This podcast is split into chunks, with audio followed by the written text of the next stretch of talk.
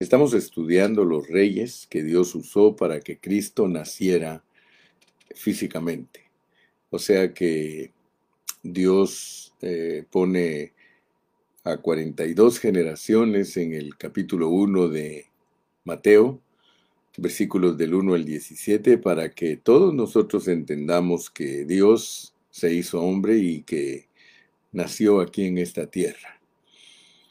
Pero gracias a Dios que también hemos entendido que todos esos reyes son una figura, son una fotografía de todos los reyes del Nuevo Testamento, ya que Dios claramente dice que a nosotros nos hizo reyes y sacerdotes. Por tanto, nosotros tenemos que ver esa revelación, porque Dios en cada uno de esos reyes tiene aspectos que tienen que ver con nosotros. Nosotros somos ahora la repetición de esos reyes. Ahora Dios se ha propuesto que su, que su Hijo, Jesucristo, nazca a través de nosotros. Ya saben ustedes que eso ha sido enseñado en toda la historia del, cristianismo, en toda la historia de los cristianos, se ha enseñado que Cristo nace en el corazón de nosotros. O sea que eh, el pesebre que a nosotros nos enseñan del nacimiento físico del Señor es el pesebre que el Señor coloca dentro de nuestro corazón, dentro de nuestro espíritu. Dios, cuando venimos a Cristo, Él nace en un pesebre dentro de nosotros. Y a medida que nosotros vamos creciendo espiritualmente, eh, nuestro Señor Jesucristo va creciendo también en nosotros. Y por eso en los evangelios vemos el desarrollo de Cristo, el crecimiento de Cristo, de un pesebre, ya luego a los 12 años nos lo muestran hablando la ley de Moisés con los doctores. Sucesivamente nos muestran que él vivía ahí en la casa de un carpintero y que él vino a ser también un carpintero y nos lo muestran después a los 30 años, eh, comenzando su ministerio público. Después de que salió del bautismo en agua, él desarrolló un ministerio público de tres años y medio. Seguido a eso se nos muestra la muerte en la cruz y al final de todos los evangelios nosotros tenemos a Cristo resucitado. Entonces eh, no es error enseñar que Dios en su encarnación pasa por un proceso. O sea que siendo espíritu, Dios él nace como hombre, vive como hombre, muere ahí en la cruz y luego es resucitado y resucitado entra en los cristianos. Entonces, podemos ver que Cristo es como, como una píldora, como una vitamina que al entrar en nosotros desarrolla todo, lo, todo el contenido de esa vitamina. ¿Verdad? Cristo entra en nosotros como un niñito y se desarrolla a llegar a ser un hombre y un hombre precioso que muere como redentor nuestro y resucita como espíritu vivificante. Pero ninguno de nosotros puede eliminar el proceso. Es un proceso en el cual Cristo se manifiesta a través de todos los cristianos. ¿Verdad? No vayamos a creer que a nosotros nos nace un Cristo ya totalmente perfeccionado, porque entonces nosotros no pasamos por ese desarrollo. El Cristo que entra en nosotros es la simiente, la semilla. Por eso se llama simiente, porque es una semilla. Y una semilla se desarrolla hasta que produce totalmente el fruto. Realmente en un árbol el fruto es el último que sale, ¿verdad? Pero la semilla fue sembrada, primero fue una plantita pequeña, después fue un árbol, después tuvo ramas, después tuvo fruto. Entonces el fruto es lo último que sale a luz. Por eso es que de esa manera está enfocado el crecimiento de Cristo en los cristianos, en una forma entendible, ¿verdad? Entonces, gracias a Dios que hemos estudiado a todos estos reyes, y estos reyes son aspectos de nosotros para que Cristo sea visto en nosotros. Estamos ahorita con el rey Usías, el rey Usías. Hoy voy a dar una palabra adicional del rey Usías. Ayer ya comencé a hablar del rey Usías y especialmente tocamos el punto de que hay tres reyes que fueron quitados ellos no están en la lista. Yo ayer me dediqué a demostrar en, el libro de Reyes, en Segunda de Reyes está la historia de los reyes de Judá y los reyes de Israel. Y demostramos por la historia, demostramos por la historia que el rey Ocosías, el rey Joás y el rey Amasías, vuelvo a repetirlos, Ocosías, Joás y Amasías fueron quitados de la lista, ellos no fueron tomados en cuenta para dar a luz a Cristo. Entonces, eh, enseñamos esto debido a que en Mateo 1, Mateo 1, 8, eh, tenemos eh, a dos reyes, ¿verdad? Que nos presentan allí.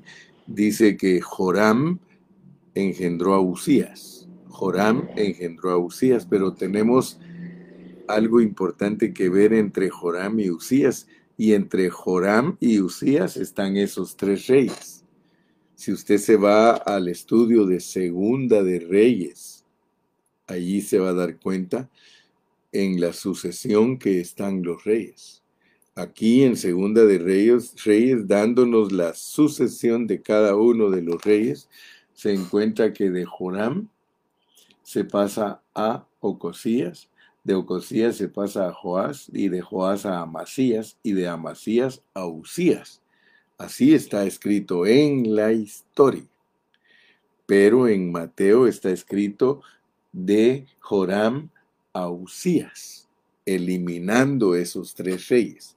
Entonces, gracias a Dios que usted y yo ya alcanzamos a ver que la razón por la cual Dios eliminó a esos tres reyes para que no tuvieran parte con el nacimiento del rey, entonces son porque eran idólatras. Vimos que cuando Dios elimina tres generaciones, es porque la gente es idólatra. Y ojalá que nosotros hayamos captado perfectamente todo ese asunto.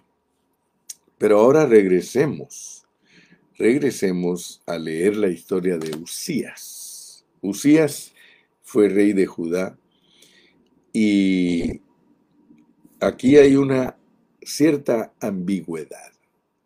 Si usted lee en Segundo de Reyes, cuando nos quieren hablar de Usías, el título dice, Judá en tiempo de Azarías, y entre paréntesis nos ponen Usías.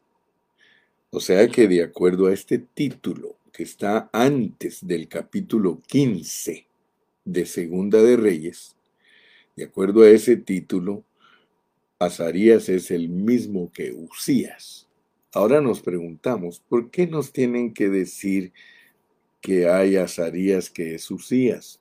Y lo explica el versículo que tenemos por aquí en Segunda de Crónicas. Por eso tenemos que unir la Biblia para poder tener una, una, interpretación correcta. Mire lo que dice Segundo de Crónicas, capítulo 26 y versículo 17.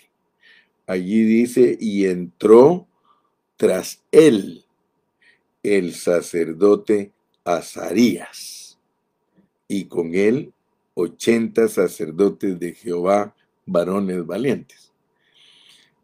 El asunto era que Azarías se llamaba el sacerdote que estaba de turno en este incidente. Entonces, si nos pusieran a Usías como Azarías, no sabríamos si está hablando del sacerdote o si está hablando del rey. Entonces, para tener cuidado, por supuesto que todos estos son arreglos divinos.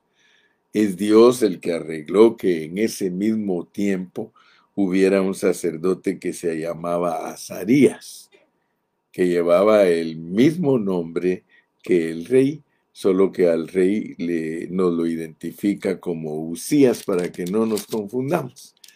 ¿Verdad? Eh, sucedieron varias veces de que el rey de Judá se llamaba igual que el rey de Israel.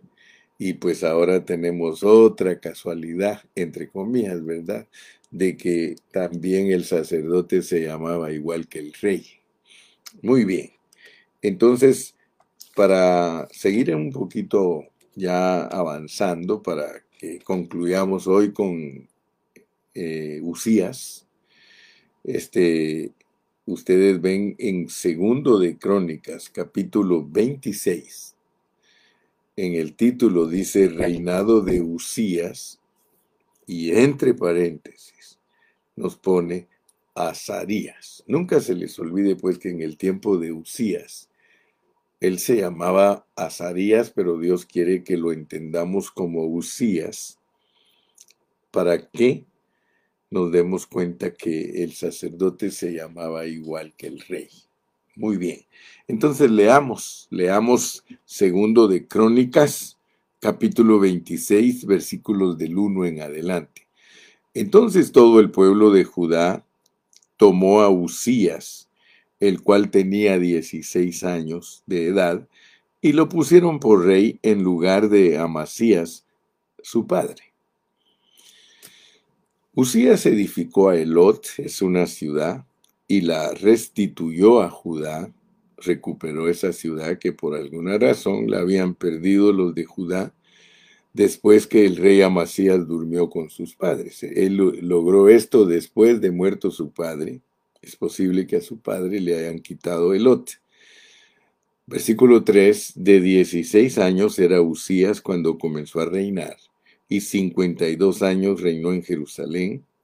El nombre de su madre fue Jecolías de Jerusalén. Ayer hablamos de lo importante que es la madre, lo importante que es el padre, lo importante que es que nosotros veamos el testimonio de nuestros antecesores. Versículo 4. E hizo lo recto ante los ojos de Jehová conforme a todas las cosas que había hecho Amasías, su padre. Aquí es la parte buena del rey. Y persistió en buscar a Dios en los días de Zacarías, entendido en visiones de Dios, y en esos días en que buscó a Jehová, él le prosperó. Entonces vimos que aquí en este rey hay una característica que le debemos poner atención. Porque si nosotros persistimos en buscar a Dios y nosotros procuramos hacerlo recto, entonces, por supuesto que bajo la supervisión de gente entendida en visiones de Dios, se puede aplicar en nuestro tiempo en gente entendida del propósito de Dios. Dios nos pone a nosotros bajo el cuidado de personas entendidas en el propósito de Dios. Y aquí yo podría hablarles a muchos hermanitos y muchas hermanitas que no les gusta sujetarse, no les gusta estar bajo autoridad las cosas de Dios, mi amado hermano, mi amada hermana, no funcionan si nosotros no estamos bajo autoridad. Aquí dice que este rey Usías fue prosperado mientras él estaba bajo la cobertura del profeta, bajo la cobertura de un hombre entendido en las visiones de Dios. Esto es para nosotros una figura preciosa.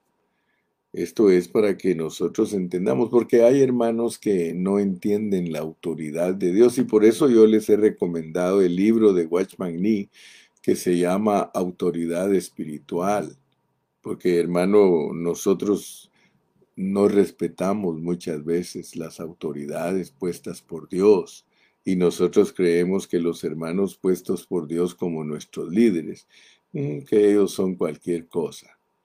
Hermano, tengamos mucho cuidado porque este contexto va a servir para hablar no solo de la grandeza de Usías, sino la perversidad de Usías. Fíjese pues. Vamos a seguir leyendo, pero quiero que usted note cuán importante es estar sujetos a los que Dios pone como autoridad nuestra en nuestra localidad. No vayas a permitir, mi amado hermano, que los caprichos tuyos, el orgullo tuyo, haga que estés fuera de cobertura, que no tengas eh, o que no estés bajo un liderazgo. Mira, Dios pone siempre a los que toman la delantera. Si tú no eres un hermano que Dios ha usado para que tome la delantera en una localidad, sujétate a la persona que Dios ha puesto como delantero allí en esa localidad. Dios siempre pone una persona que es más entendida que todos para que nos dirija. Pero muchas veces nosotros por nuestro orgullo. Te vas a dar cuenta aquí por qué uno no se sujeta. Hay una razón por la cual uno no se sujeta a las autoridades. Y yo quiero que tú te recuerdes lo que le pasó a todos aquellos que no se sujetaron a Moisés. Moisés no buscaba cómo forzar a la gente para que se sujeten a ellos, porque ese no es el trabajo de nosotros como líderes. Yo no estoy buscando que la gente se sujete a mí, yo le predico la palabra de Dios para que él aprenda a sujetarse o que ella aprenda a sujetarse. Entonces hay muchos hermanos que me recuerdo de un hermano de antaño que decía que hay muchos hermanos llaneros solitarios, llaneros solitarios. Todos los que saben eh, la historia de esa revista del toro y del llanero, ¿verdad? Por lo menos el llanero tenía al toro que siempre lo acompañaba, pero en la revista se llamaba El llanero solitario, porque él todo el tiempo andaba solo. Y muchos hermanos son llaneros solitarios. Hay hermanos que todo les molesta en las localidades, ellos nunca tienen paz en su corazón, no buscan cómo edificarse con otros, sino que ellos buscan siempre cómo la gente crea que ellos tienen la razón y que son los críticos, que son los críticos espirituales, son las personas que todo lo saben y que todo lo pueden llevar a cabo ellos sin necesidad de líderes, hermano. Eso existe en el corazón de Satanás. Y usted se va a dar cuenta ahorita lo que sigue. Bueno, sigamos leyendo. Segunda de, segundo, de, segundo de Crónicas 26.6.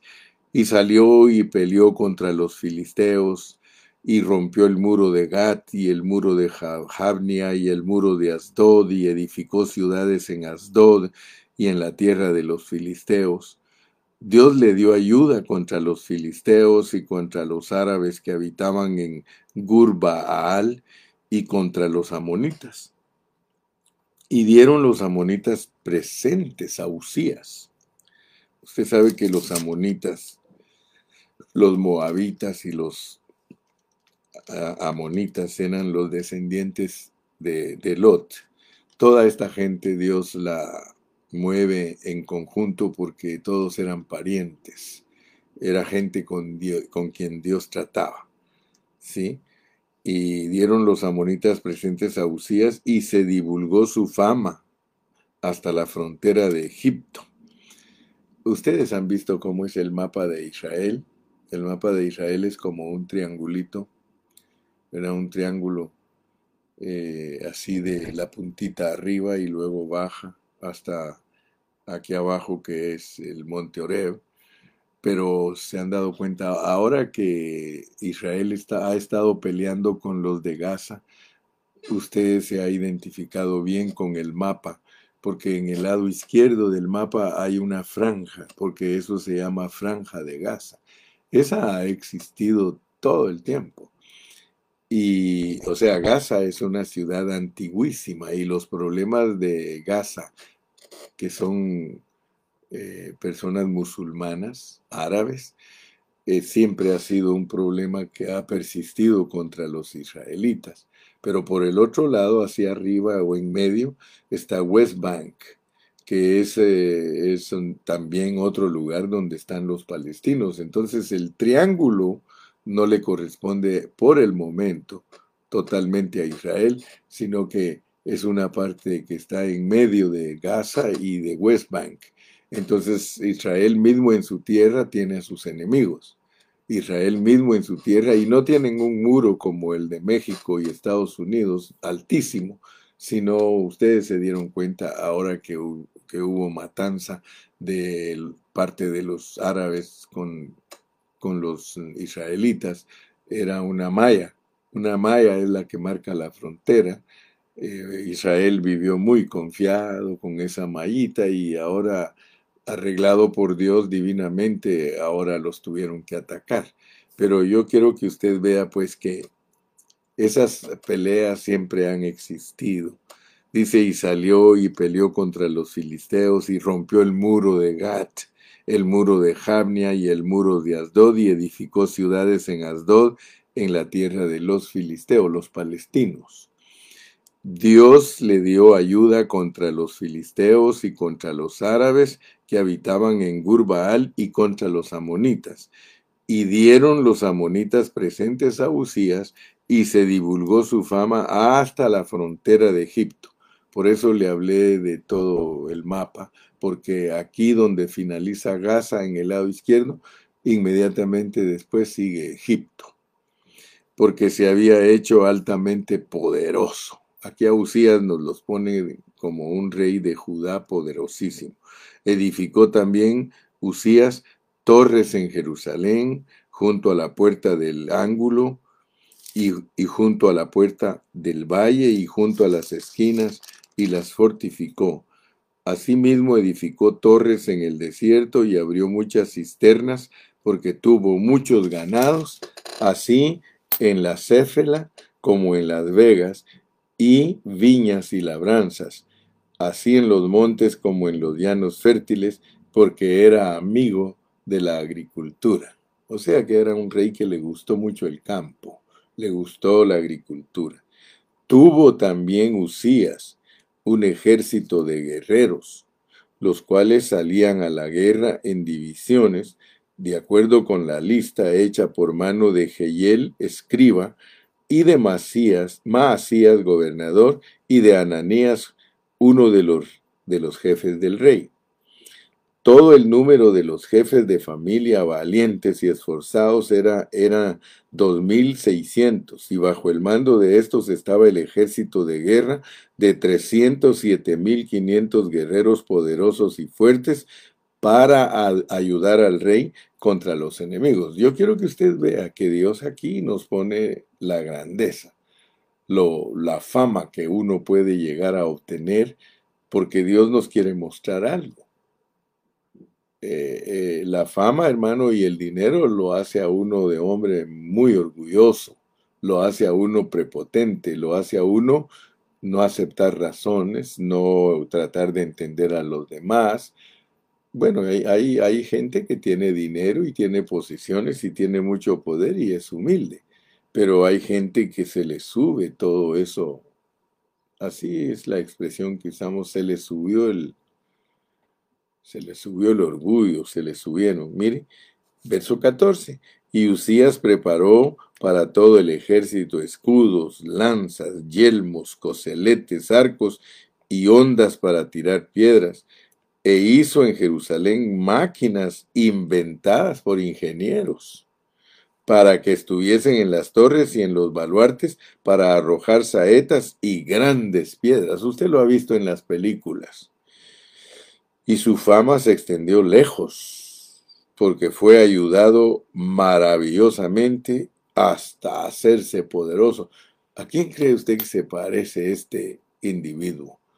Se parece a un ángel que Dios creó, a Luzbel, que después que lo llenó de tanta riqueza y de tanta belleza y de tanto poder, él se rebeló contra Dios. Y fíjese lo tremendo porque lo que Dios nos quiere mostrar, hermanos, en esta mañana a todos nosotros es el orgullo, el orgullo y la vanidad. Porque el orgullo y la vanidad nos llevan a nuestra ruina. Mire cómo dice clarito el versículo 16. Mas cuando ya era fuerte, su corazón se enalteció para su ruina. Cuidado, hermano. Cuidado, hermana. Cuidado, siervo. Cuidado, sierva. Porque cuando Dios lo engrandece al hombre, si el hombre no tiene cuidado, está firmando su ruina, porque se rebeló contra Jehová su Dios. Hermano, nosotros no nos rebelamos contra los hombres con nuestro orgullo y vanidad.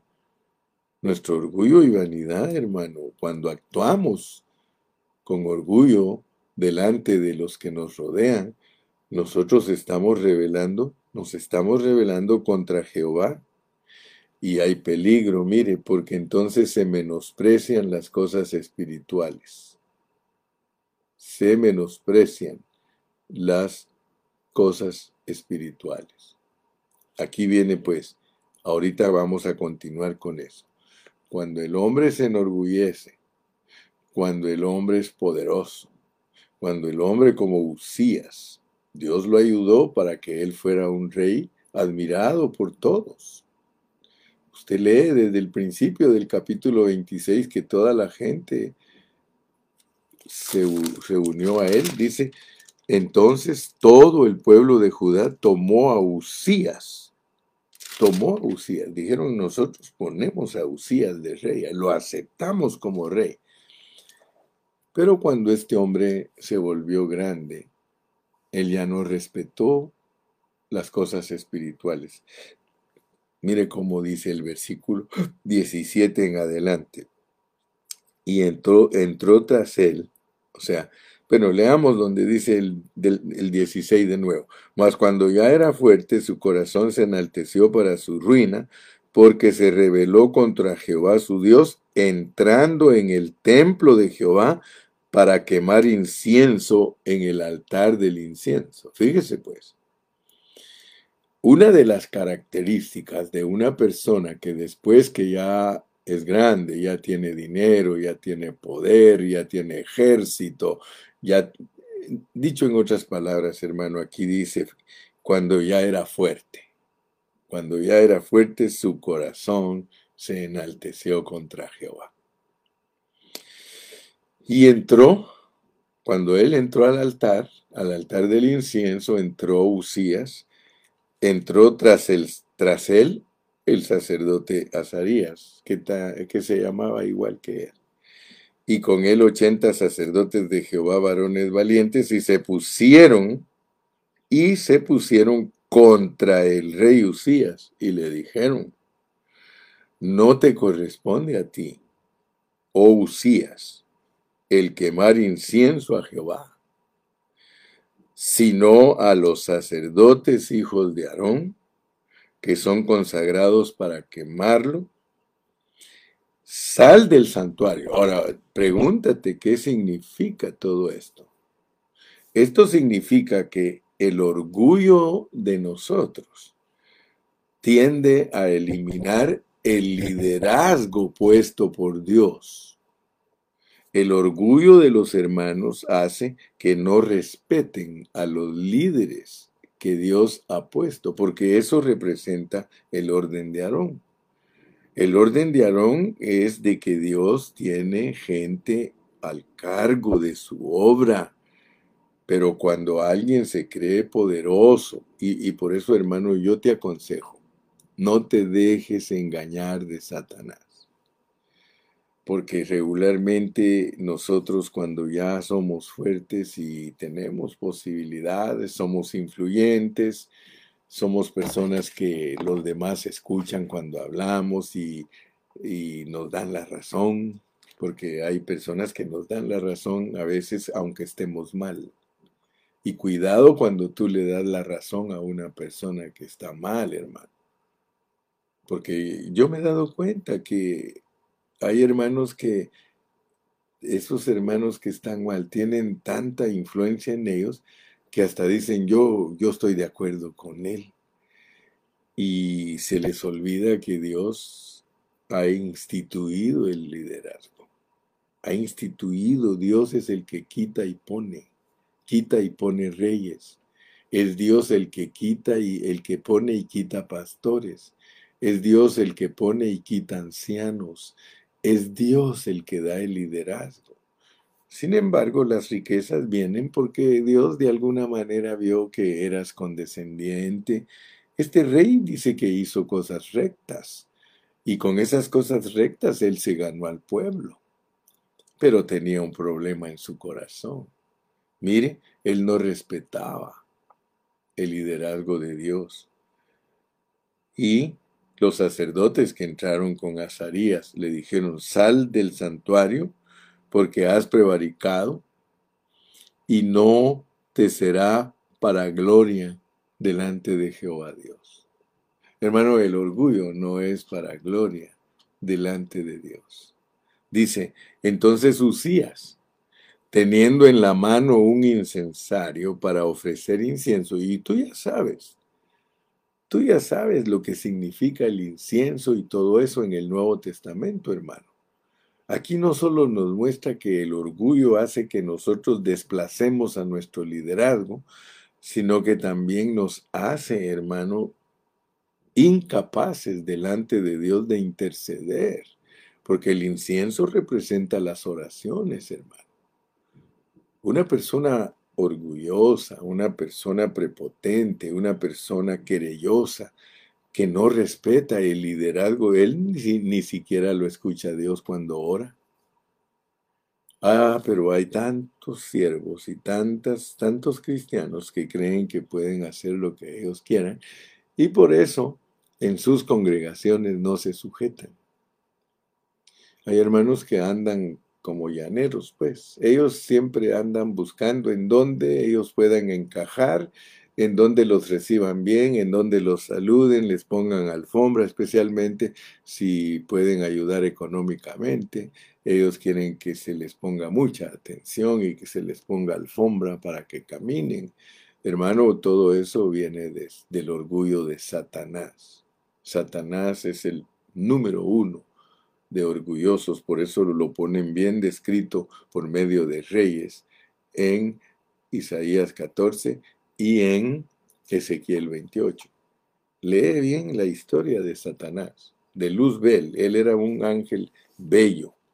Entonces mira lo que dice aquí, pues. Y le miró el sumo sacerdote Azarías y todos los sacerdotes, y he aquí la lepra estaba en su frente. Yo creo que más claro no canta un gallo. El orgullo y la fuerza nuestra que nos inclina a no obedecer a ningún hermano y a no sujetarnos a nuestro liderazgo, nos lleva a que se exhiba la lepra en nuestra frente. Qué importante es la frente, hermano. Qué importante, mire, la frente. Si usted estudia todos los versículos que hablan de la frente, es parte de nuestra cabeza, hermano. Ahí están nuestros pensamientos. Aquí en la frente, hermano, tenemos nosotros nuestra manera de conducirnos, porque aquí está el cerebro. Dios, hermano, muestra, Dios muestra que estamos leprosos. Cada vez que nosotros cumplimos con este contexto, de que nuestro orgullo nos lleva a no respetar los líderes espirituales, exhibe en nosotros nuestra lepra, no exhibe nada espiritual, exhibe lo que nosotros somos en sí. Por eso Dios se aseguró de mostrarle a Moisés lo que él era. Le dijo que metiera su mano en su seno. Cuando, cuando Dios trató con Moisés para llamarlo a un ministerio, le dijo, mete tu mano en tu seno. Y él la metió y le dijo, sácala. Y estaba leprosa. Luego le dijo, vuélvela a meter. Y la volvió a meter y la sacó y estaba limpia de nuevo.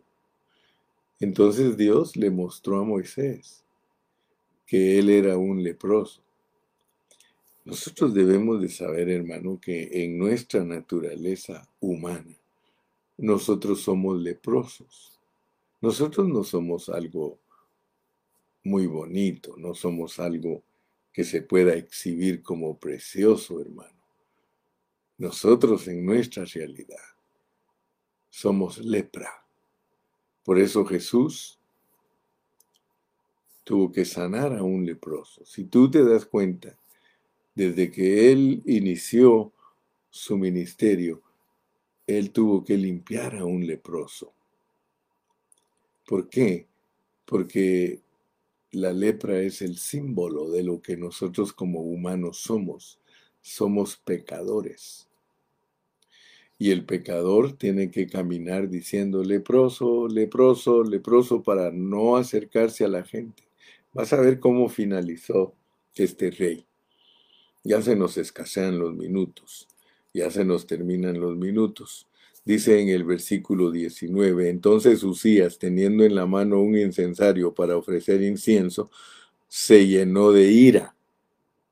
Otra cosa que tienes que saber que cuando, te, cuando tú eres poderoso, cuando Dios te ha hecho fuerte, cuando estás rodeado de ejércitos y menosprecias la autoridad espiritual que Dios ha puesto sobre ti, vas a querer eh, intervenir en los asuntos espirituales, los cuales tienes prohibido de intervenir, porque tu misma actitud te prohíbe que seas sacerdote a pesar que eres llamado por Dios como rey y sacerdote, te prohíbe participar en el sacerdocio porque no puedes presentar incienso, no puedes orar por los hermanos porque tu oración no va a ser oída. ¡Wow! Hermano, sanémonos. Por eso puso Jonathan Juana Cardona, oh Señor, solo tú nos puedes sanar. Hoy nos está hablando Dios de nuestra enfermedad para que tengamos cuidado. Y entonces dice que la lepra le brotó en la frente delante de los sacerdotes en la iglesia, en la casa de Jehová, junto al altar del incienso, junto a la oración, hermano. Es que esto es de ponerle muchísima atención, hermano, porque Dios no escucha la oración. Dios no escucha la oración. Mire, hay un cantito que hicieron los hermanos de antaño. Dios no escucha la oración, Dios no escucha la oración si no te has reconciliado. Dios no escucha la oración, Dios no escucha la oración si no te has reconciliado. ¿Cómo puedes tú orar enojado con tu hermano. ¿Cómo puedes tú orar? Enojado con tu hermano. Dios no escucha la oración, Dios no escucha la oración si no te has reconciliado. Dios no escucha la oración, Dios no escucha la oración si no te has reconciliado. Hermano, y le miró el sumo sacerdote Azarías y todos los sacerdotes, y, he aquí la lepra estaba en su frente. Y le hicieron salir apresuradamente de aquel lugar, y él también se dio prisa a salir, porque Jehová lo había herido. Hermano, yo no sé, pero el mensaje de Dios es bien claro. Lástima que muchos cristianos creen que los pastores predicamos por ellos, o que predicamos para herirlos, o que predicamos para burlarnos de ellos. Hermano, nosotros los profetas de Dios, nosotros predicamos para preservarlos, para que Dios no los castigue a los hermanos. Pero tristemente, hermano, muchos no entienden eso. ¿Qué sucedió aquí? Mire pues, versículo 30, 21. Así el rey Usías fue leproso hasta el día de su muerte. Aquí nos presenta Dios a un cristiano del Nuevo Testamento, a un rey, hermano, que por tener esta clase de actitud no va a participar de ese reinado, porque estas cosas fueron escritas para nuestra enseñanza, para que nosotros dicen no hagamos lo mismo. Hermano, Dios puede producir en nosotros un arrepentimiento. Dios puede producir en nosotros un cambio si nosotros nos humillamos. Pero aquí nos presenta Dios el ejemplo de un rey que fue leproso hasta el día de su muerte y habitó leproso en una casa apartada, en una casa apartada, en una iglesia que no complace a Dios, hermano. ¿Sabías tú que las casas apartadas son una figura de la iglesia que no agrada a Dios? Puedes estar con la gente correcta, pero tú viviendo apartado. Tu lepra te aparta. Tu lepra hace que vivas apartado, por lo cual fue excluido de la casa de Jehová. Y Jotam, su hijo, tuvo cargo de la casa real, gobernando al pueblo de la tierra. Hay un canto que dice, no dejes que otro tome tu corona. No dejes que otro tome tu corona. Hermano, Dios quiere darnos esa corona de reyes. Sí. Si Él dice, no nosotros, ese no es invento nuestro de que nos hizo reyes y sacerdotes, nos ha hecho reyes y sacerdotes. Aprovechemos la oportunidad, hermano. Aprovechemos. Entonces yo te di esta palabra adicional para finalizar la vida de Usías. Si Dios nos da vida mañana, entraremos a Jotam. Si te das cuenta, en Mateo, Mateo capítulo 1 y versículo 9. Usías engendró a Jotam. Así poquito a poco hemos ido avanzando se recuerdan que en el lado de Judá está Roboam, está Abías, está Asa, está Josafat, está Joram y hoy finalizamos Usías. Que Dios te bendiga, que Dios te guarde y mediante su favor estaremos aquí mañana. Despídete mi hermano.